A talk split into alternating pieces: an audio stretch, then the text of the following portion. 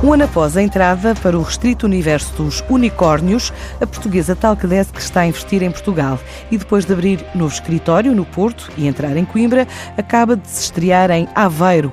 O objetivo, contratar até 500 engenheiros e duplicar a atividade no próximo ano. De acordo com Marco Costa, o diretor-geral da empresa, para a região da Europa, Ásia e Médio Oriente. Temos pessoas a trabalhar em Aveiro e estamos neste momento em processo de continuar a crescer e recrutar mais pessoas. Não temos ainda ainda escritório, portanto as pessoas que temos estão a fazer, estão a fazer um bocadinho home office, um trabalho de casa, mas já temos equipa em Aveiro. Então este ano o nosso objetivo era chegar ao final do ano com cerca de 500 engenheiros e já vamos com cerca de 470, tá? completamente on target, vamos conseguir atingir.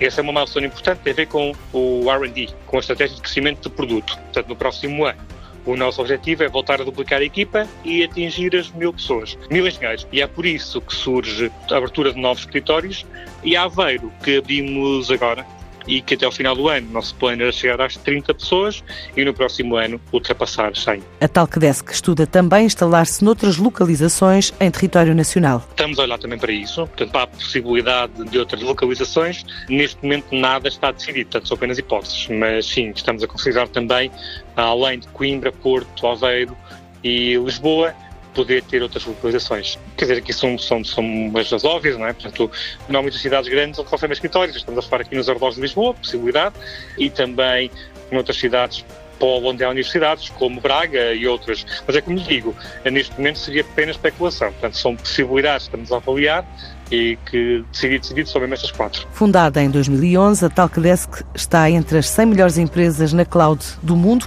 de acordo com a Forbes, contando com mais de 1.800 clientes em mais de 70 países. Continua a conquistar destinos novos, desde a Austrália a Singapura, além de França e Alemanha. Nós temos, de facto, mais de 1.800 clientes, com operações em mais de 70 países.